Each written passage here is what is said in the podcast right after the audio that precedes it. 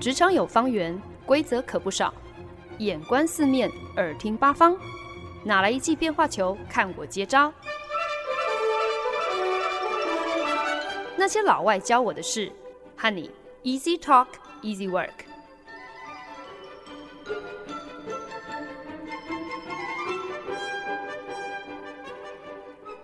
您现在收听的是《那些老外教我的事》，我是节目主持人焕恩。几年前呢，我迷上了一出美剧哦，而且呢，很难得的是，这是一个美国的有线电视台所制作的节目，而不是现在如雨后春笋冒出来的各种线上串流平台的直播内容。这部电视影集《SEAL Team》描述的是美国顶尖的海军陆战队 Bravo Team 他们在海内外出任务的故事。那有别于一般常见的以军人为题材的影视作品。《SEAL Team》这个电视剧，我觉得他们的制作是格外的用心，不仅很详实的呈现了海军陆战队在战场上的出生入死，还请来了实际的退伍军官在片场担任顾问，确保编剧每一集内容所编写出来的，真的是一个比一个还要不可能的任务，是有所本，而不是瞎掰的。那当然呢，每一个饰演 Bravo Team 的海军陆战队的演员，也必须要经历类似像是真正的 Marines，真正的海军陆战队他们会接受的呃训练哦。如此一来，在镜头前，他们举手投足才能够散发出“我就是一个 SEAL，我就是一个海军陆战队员”的气魄。可是，我觉得最特别的是《SEAL Team》这部影集。它更多、更重视描绘这些军人在下了战场之后，面对生活上、面对啊、和他们的亲人、和他们的情人等等这些呃有亲密关系的对象，面对服役的过程当中，他们所遭遇到的各种创伤，他们究竟是如何应对战场上、战场下认知上头的很多的呃不协调。那每一集的剧情呢，也从来都毫无保留，会去很大胆的探讨着美国其实一直以来被很多人诟病的，就是对于退役军人在回归了平民生活之后所提供的照护还有辅导，非常的啊、不足。其实也可以算是透过娱乐圈这样的一个平台，借机去探讨很多跟退伍军人他们啊、嗯、的相关权益还有保障的一些议题了。那 SEAL Team 的剧情演到了 Bravo Team 前往委内瑞拉出任务，却在抢救人质的过程当中发生了原因不明的大爆炸，炸死了恐怖分子的同时呢，本来应该要抢救的人质也因此丧命。那因为呢，人质是英国籍的医生哦，所以呢，这么大的一个任务失败，就惊动了美国军方高层，准备要好好的拿 Bravo Team 来开刀，找出到底是谁出包，酿成这么大的一个失败。于是呢，在返回美国的军机上，Bravo Team 就紧急召开了检讨会，希望呢七个队员能够联手还原现场，一起拼凑出当时在出任务的过程究竟发生了什么事，这个爆炸的原因到底是什么？好在降落的时候，面对高层的质疑的时候，至少可以给出一个口径一致的说法。可是偏偏就是在出任务、在突围的过程当中，Bravo Team 为了要应付敌人的强力抵抗，所以呢，当时是兵分三路哦。爆炸发生的那一瞬间，第一组人马在建筑外围挡下了追兵，只听到了巨响跟从屋子上面团团冒出的黑烟。除此之外，在屋内到底发生了什么事情，第一组人马根本不得而知。第二组人马在爆炸发生前呢，呃，就已经来到人质被挟持的房间外，跟歹徒对峙的时候，因为对方炮火太过猛烈，所以呢，副队长决定先丢出一颗闪光弹，制造攻坚的空档。可是悬的就是，没有想到丢出闪光弹之后，下一秒整间房间就像是被手榴弹打到一样，发生了大爆炸。至于第三组人马呢，在同一时间，则是在楼上与恐怖分子交战。Bravo Team 几经讨论之后，实在是没有办法解释这个爆炸究竟从何而来。副队长所丢出来的那一颗闪光弹，照理来说不至于会对房间造成这么大的呃毁损。最后呢，全队当中道德感向来是最重的副队长，就是一副“我不入地狱谁入地狱”的说：“既然我们都已经推演了各种所有可能的情况，却仍然找不出合理的解释。”那么剩下来唯一的解释就是，我当时以为自己丢的是闪光弹，可是或许自己不小心拿成了手榴弹。整组人马都表示，经验老道的副队长再怎么样子都不可能犯下如此菜鸟的天大错误。加上副队长升官在即，何苦要扛下这么一个不明不白的罪责，白白的送上自己的前程？可是副队长心意已决哦，在抵达基地之后呢，已经决定要从容赴义了。谁知道峰回路转，情资单位调出了当时在出任务的时候的空拍画面。这才真相大白，发现原来在这个房间爆炸发生之前呢，第三组人马当中最嫩的老七，因为追逐恐怖分子追到了屋子外面，在摆平了敌人之后呢，从身后的房间传来了敌人激烈的炮火。老七因为瞧不到一个好的回击角度，所以决定干脆就往屋里。扔进了一颗手榴弹。当时他并不知情，人质也在同一个房间内。真相大白之后，整个 Bravo Team 的队员义愤填膺，不敢相信他们一路从委内瑞拉的回程到抵达，开了。数个小时的检讨会的过程当中，这个菜鸟竟然就想要这样子装死到底，竟然就这样决定眼睁睁让副队长做自己的替死鬼，去承担一个根本不是副队长应该要承担的错误，简直没有半点身为海军陆战队员应该要有的荣誉心，还有羞耻心。重点是，想当初若不是副队长提拔举荐，这个菜鸟，这个老七也不可能会有机会入队。全队人马气的只想要把这个菜鸟五马分尸哦。到最后，大队长就说话了：既然菜鸟今天想阴的人是副队长，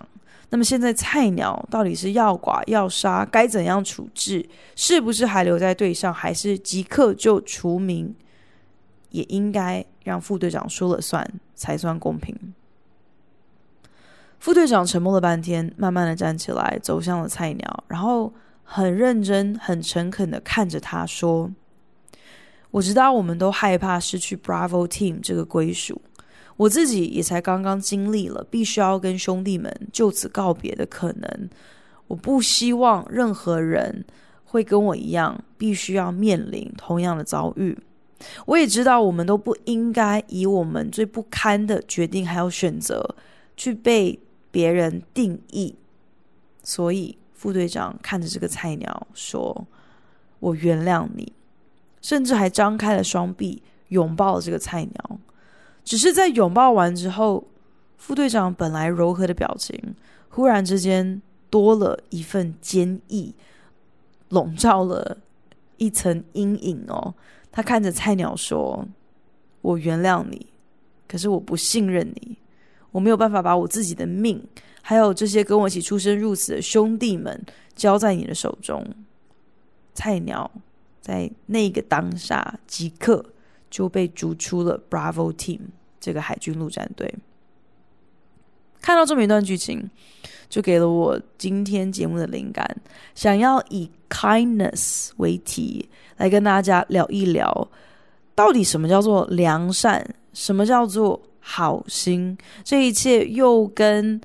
SEAL Team 海军陆战队这么一个电视影集，到底有一些什么关联呢？我们休息一下，回过头来马上告诉你。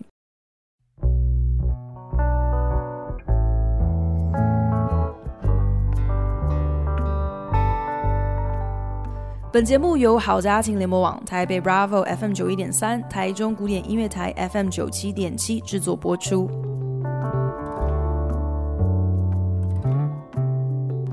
在英文字典当中，kindness 的意思呢，就是指 the quality of being generous, helpful and caring of other people。意思呢，就是大方的、乐于助人的、照顾他人的。这样说起来呢，中文所谓的良善或者是好心，我觉得讲起来真的是相对模糊很多。感觉英文的解释是更具体的，甚至有列出几个很明确的行为来定义什么叫做善良。那刚刚在节目当中就分享了自己蛮喜欢的一个电视影集《SEAL Team》啊，前阵子的一一一集的内容。就让我看到了一个我觉得其实是蛮有趣的，呃，一个 kindness 的表现，就是才刚刚被队友背后捅一刀哦，故意要让他背黑锅的这个海军陆战队的副队长，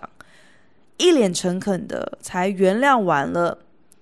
对上这个为了自保而不惜出卖自己的老鼠屎，下一秒却翻脸比翻书还要快，就直接的将对方从队上除名革职耶。上一秒明明就还是很大方的，很顾及他人感受的，是很 generous、很 caring of other people 的，没想到下一秒却如此狠心决绝。这样子看起来好像有一点点前后矛盾的反应，我觉得好像很挑战我们对于好心、对于善不善良的一些理解跟想象。我曾经听过有位牧师分享哦。就说有一个存心就是要来找茬的人，曾经这样跟跟他说：“哦，听说你们基督徒就是人家打你的右脸，你的左脸也要转过去给人家打，真的是这样子吗？所以说，我现在如果打你一巴掌，你也要把另外一边的脸转过来给我打哦。”那个牧师爽快的说：“对啊，就是这样啊，要给你打可以，可是呢，我有个条件。”你打完我之后呢，你就要信耶稣哦。你还打不打？这个故事告诉我们呢，其实今天不管你是不是信教，待人厚道跟当一个傻傻的让别人占尽自己便宜的烂好人是完全不一样的两回事。我常常会觉得哦，现代人对于所谓的善良跟好心的那一把尺，常常到最后，为了要能够成全自己的任性跟玻璃心。变得扭曲不堪哦，什么意思呢？前不久听朋友分享哦，某一个美国非常知名的科技公司，他们向来就是员工福利是一流的，从来呢都不吝惜去庆贺员工的成就跟里程碑。所以呢，如果你今天加入公司有五年、有十年、有十五年了，公司呢都还会特别的赠送气球来向员工致意，来做一个纪念。啊，所以呢，如果你去拜访这间公司的时候，时时呢会在办公桌旁啊，或者是走道间呐、啊，看到一束一束的气球。可是后来啊，就听说竟然有员工反映抗议哦，表示呢，这间公司不是志在要表现一个合一，表现一个大家都有参与感的这样的一个企业价值吗？可是你今天在那边送气球去祝贺员工的里程碑这件事情。不就完全没有顾虑到其他资历可能比较浅或是资历不同的员工的感受吗？看到别人有气球拿，自己却没有气球拿，这样的行径不就等于在排挤别人吗？这完全违背了公司的企业价值哦！这样子的行为应该要即刻取消。我们听到这个故事，心里都会觉得何其的荒谬。呃，可是我们却在很多事上好像。不知不觉会有类似的很荒谬、很无理的这样子的要求。我在想，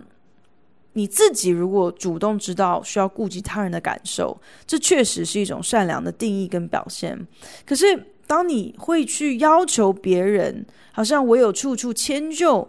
你自己所有那些合理或是不合理的感受，我觉得这其实就跟 kindness 的定义有一些出入了。会因为别人给自己强加了这么一个不可能达标的要求，因此感到惭愧，因此感到好像自己做得不够好的人，我觉得这就是所谓的烂好人。烂好人任凭他人践踏利用，这不叫好心诶，这不叫 kindness，这叫做 weakness，这叫做懦弱。毕竟顺应别人的所有需求，你打了我的右脸，还要让你打我的左脸，我这样子傻傻的让你把我揍成猪头，这种人英文有一个说法叫做 push over，意思就是我一推你就倒了，你很容易任人摆布，容易被别人牵着鼻子走，好像一切都是别人说了算，任人鱼肉的条件，并不是好心或是不好心，不是 kind 或是不 kind，而是。你有没有意愿？有没有魄力？会扳回一城？会坚持自己的主张？不会让人家 walk all over you？真的是彻底的践踏你哦。SEAL Team 这个电视影集当中，那个海军陆战队的副队长，面对自己亲手提拔的菜鸟的背叛，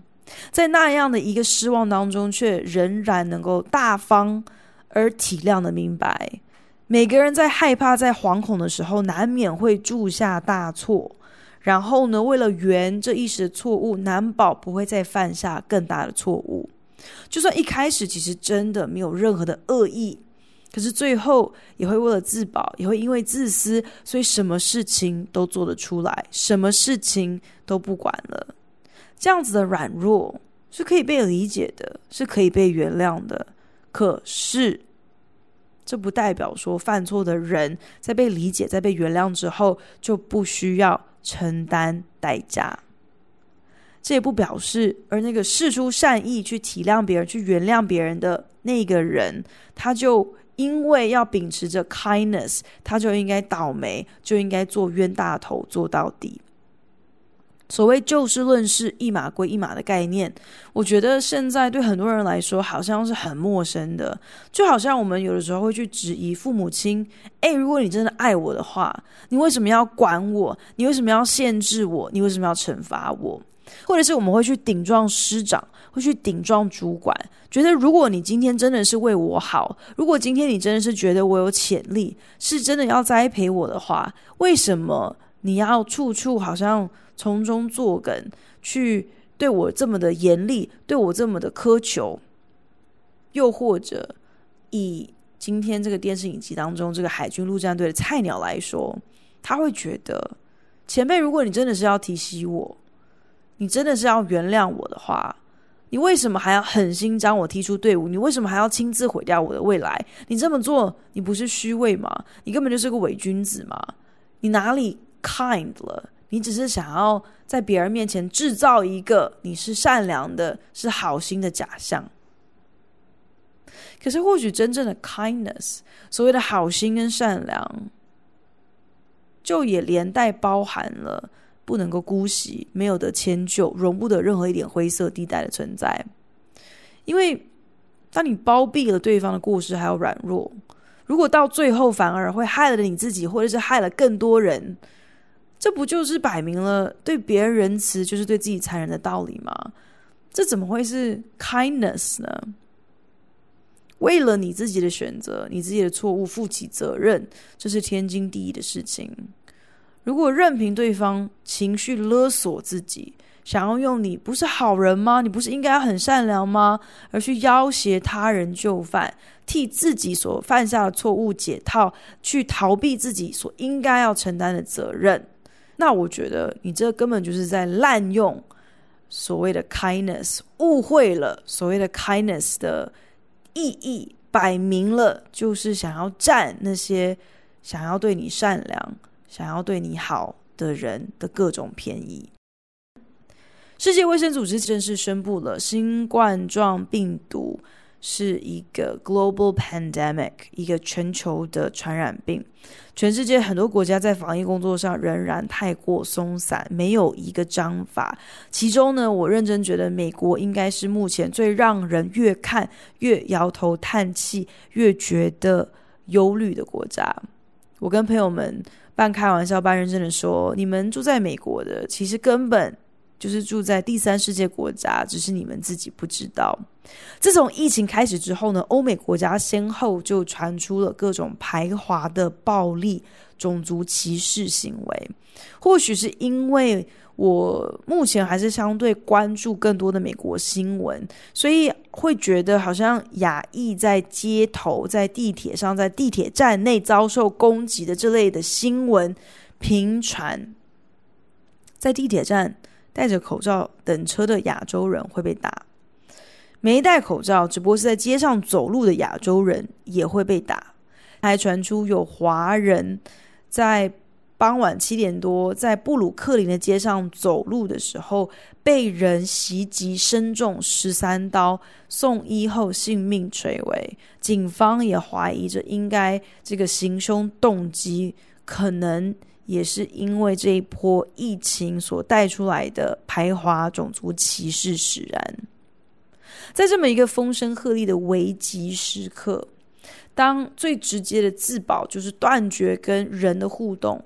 独善其身好像变得更加理所当然。在这样的一个情况之下，要释出善意，要表现出 kindness，这真的不是一个自然而然的直觉反应，这反而是一个你需要刻意的去选择，是一个你需要有意识的去决定采取行动的一种自我要求。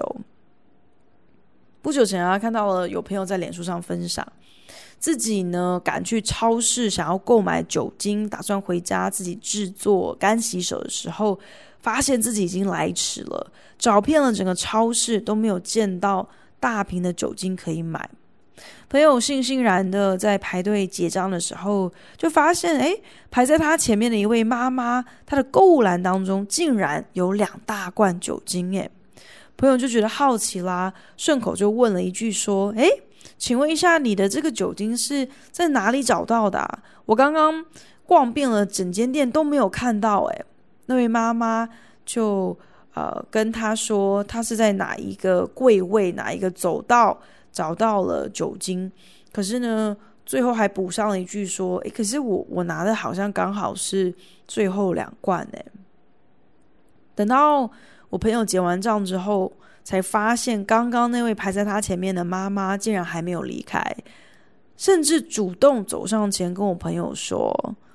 你很需要吗？那不然这两罐酒精就就先给你吧。”朋友受宠若惊哦，当然先是推推辞了一番，拒绝了一番，可是对方却很坚定的坚持要他千万不要客气。朋友这才回过神来，要塞钱给人家。好在那位妈妈最后至少有把钱收下了。这样的善意，这样子的 kindness，就算是在没有什么重大天灾人祸的时候，都非常的难能可贵。更何况是在现在，大家真的都是提心吊胆，把这场疫情看作是丧尸末日一样，忙着囤粮，忙着摆出各种生人勿近的高姿态。不久前啊，我才看到一则漫画哦，漫画里头就画着放在烧杯里的无知被名叫恐惧的酒精灯蒸煮了，煮熟了之后蒸馏出来的就是一管叫做仇视的精华。同事后来传了一个截图给我看哦，就是有某一个人他在自己的社群媒体上。就发言 po 文说：“好啦，现在意大利疫情一发不可收拾，怎么没有看到美国大众开始竞相抵制意大利餐厅？如果没有这样子比照办理的话，请大家可不可以也停止呼吁说不要上中国餐馆，要抵制中国餐馆了？这摆明就是非常非常不对等的种族歧视啊！可是这一切。”都是始于一个无知，然后呃，透过恐惧的加成，去深化对于特定种族的攻击跟仇视。之前美国 CNN 网站上提供大众关于武汉肺炎一系列的常见问题，呃，问答懒人包，结果没有想到其中竟然有一题是这样说的，所以我现在是不是应该要跟意大利人、韩国人还有中国人保持距离？在我们。直跳脚、反应很激烈之前，我想可能我们都应该也要对美国人稍微 kind 一点哦，要去理解，要去体谅，说美国人的理解能力和科普程度，其实我们都不应该对他抱持太大的希望。怎么说呢？因为同一份问答当中，竟然还出现了：如果我今天喝漂白水，是不是就不会被感染呢、啊？对啊，你死掉了就不会被感染了。是我讲，我我我刚讲的这么一个毒舌的反应，其实就是即刻的给替大家做了一个反例，一个反向的示范哦。就是 It's so much easier to be mean。你要对人很坏心，要逞一时口舌之快，要让对方难过，这是一件特别爽也特别容易的事情。反而是要对他人表达善意，特别是在像现在这样的一个非常时期，这真的就是一个需要刻意、需要去选择、需要要求自己的一个有意识的决定。或许正因为如此哦，这年头真正乐于表现 kindness 的人是少之又少，却也正因如此，kindness 正是我们当前最为稀缺却也最为需要的特质。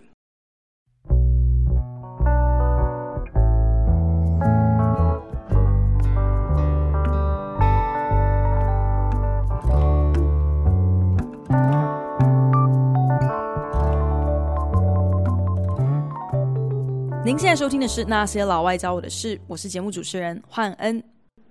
本来呢，要负责处理我们一个迫在眉睫要交给客户的分析报告的策略师，忽然间盲肠炎，紧急动手术开刀之后，就请了两个礼拜的病假在家休养。可是该交的功课还是要交啊，所以业务就赶忙跟客户商量了一下，提到了眼前这么一个变故。因此可能没有办法如期交差，是不是客户可以同意宽限我们多一点时间，好让我们可以另外安排递补人力来处理这个业务？恰巧客户自己也在水深火热当中嘛，所以呢就很爽快的同意来延长时间。只是眼下我们几个比较资深的策略师自己手上都有让我们焦头烂额的案子，在没有别的选择情况下，只好。决定赶鸭子上架，让我们呃一位实习生跟另外一个才刚刚从实习生转正职的菜鸟业务一块下海来帮忙。说起来呢，这份分析报告其实就是一个研究报告嘛，要让这两个小朋友去好好研究一下几个竞争对手。都是在做些什么？有没有什么特别不一样的，或是特别有趣的事情，是值得我们的客户好好参考，或者是好好偷学一下的？其实这样的一个研究报告，就算你对于策略业务没有任何相关经验，也算是一个蛮好入门的、非常初阶的一个作业。只要你肯学、肯认真挖，有好奇心。去努力的想要搜集很多的资料，其实要做得出来，并不是一件那么困难的事情。所以啊，上周四的时候就拉着他们两个一块。跟客户端的一位产品业务做了一场访谈，当时心里头想说，诶，其实这个时机点蛮好的，因为我们的客户他们的产品都是那种很硬很硬的高科技产品哦，很多时候你光是靠自己做功课去看那些都是专有名词的学术报告啊，或者产业报告，你反而会看得雾煞煞。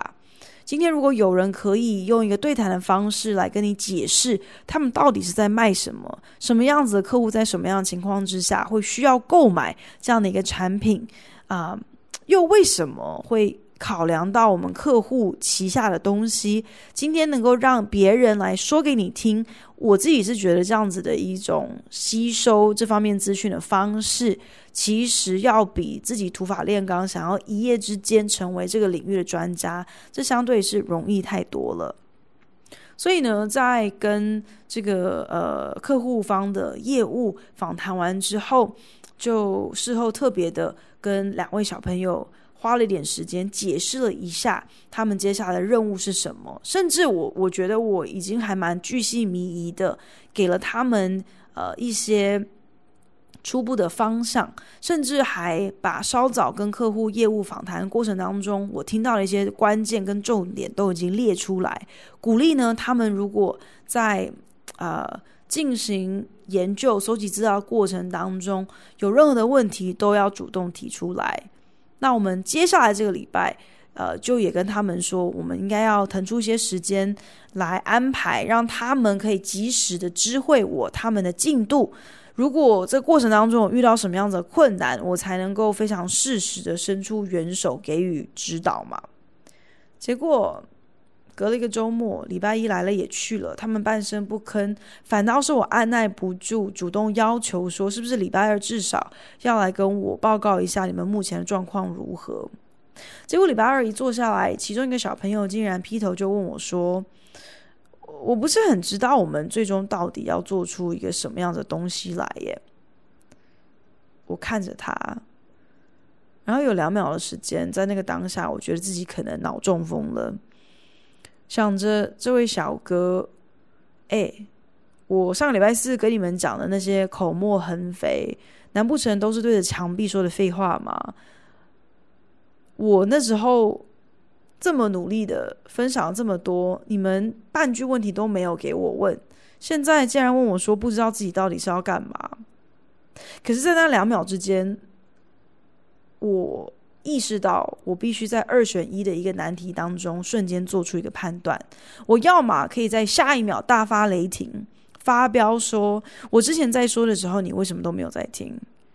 然后中间隔了两天呢，如果你真的不知道自己要干嘛，你为什么不抓紧时间来问我？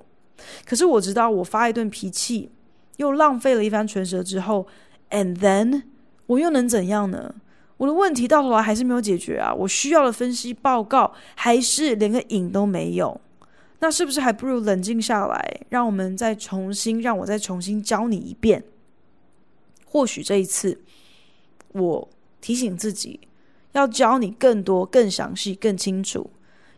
要能够心平气和做到后者这个选择。我觉得首先必须要能够同理对方。或许他们没有经验，他们没有做过，或许他们连该问什么问题他们都没有概念。或许他们真的只是需要更多的指导、更多的帮忙，让他们厘清说我们到底要从何开始。对我来说，这就是一种 kindness，是一种良善的表现吧。愿意再给搞不清楚状况的对方再一次的机会，愿意耐心的设身处地为你着想。当然，或许背后还是有一些比较现实的算计跟考量哦。毕竟，我今天能够鞭策这两个小朋友成器，我假设他们应该吃软不吃硬。我用这种呃动之以情的手法，温柔的手法。恐怕比对他们吼叫要来的有效率。那这样子，我也更快可以得到我所需要的东西。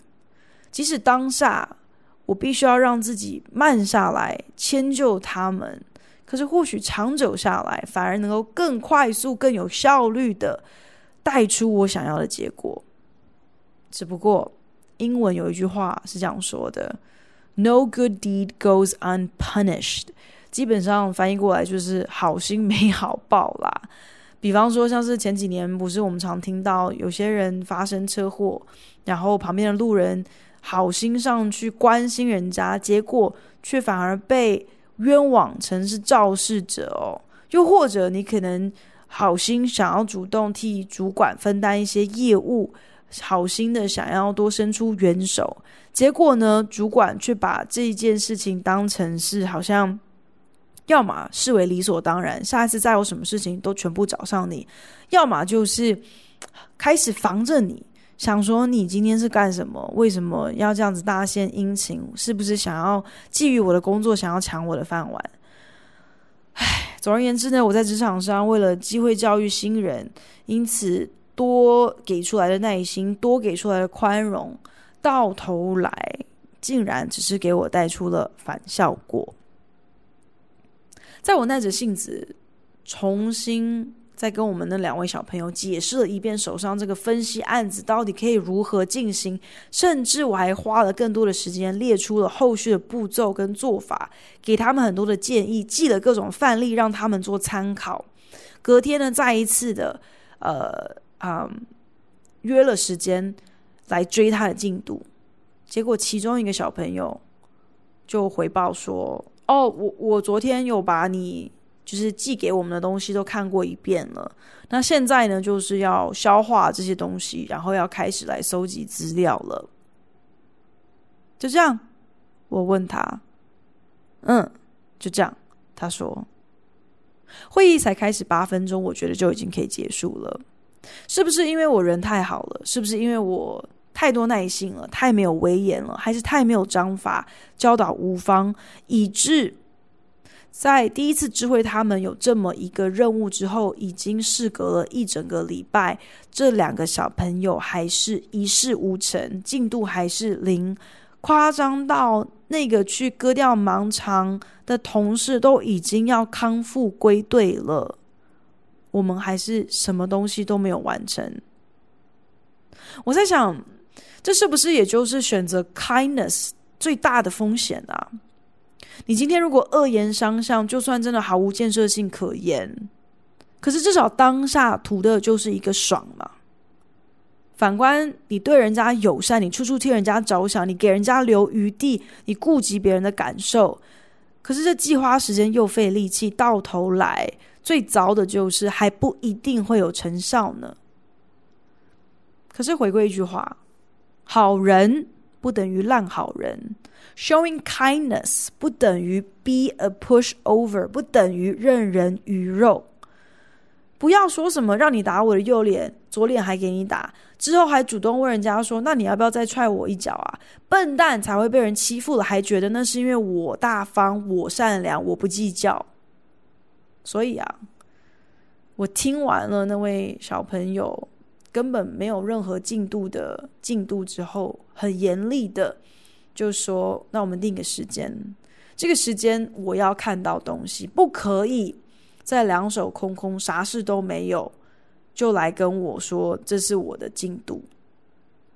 如果觉得自己有任何的困难，如果觉得自己在我所给的时间内做不到的话，那你最好现在就告诉我，我们现在就来调整。你现在不说，我就当一切都 OK，没有问题。我想所谓的 tough love。就是这样子吧，严厉跟爱心，这不是两个冲突的概念，就好像善良体贴跟坚定跟严格，也不是两个冲突的概念。我体贴你，可是这不代表我作贱自己。我体贴你，可是你该做的事情没有做完，也一样为你试问。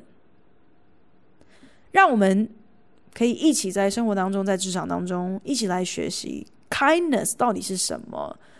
好心跟烂好人中间的差别又是什么？让我们可以一起去发掘那些值得我们去刻意、去有意识的，甚至是有一点承担一一定程度的风险，去选择 be kind 的那些时刻，也能够从中一起长一些智慧，知道怎么样子给别人方便，却不被别人当成随便。感谢您的收听，希望您听完这一集有一些收获。如果有任何建议，或是听完有什么样子的心得，都希望你可以在 Facebook 上搜寻那些老外教我的事，来跟我分享哦。如果您是用 Apple Podcast 听这一集的话，请帮我评分五颗星或留言。如果您是用 Castbox、Spotify 等 APP 平台收听，也请你帮我分享给您的朋友。那我们就下一集再见喽，拜。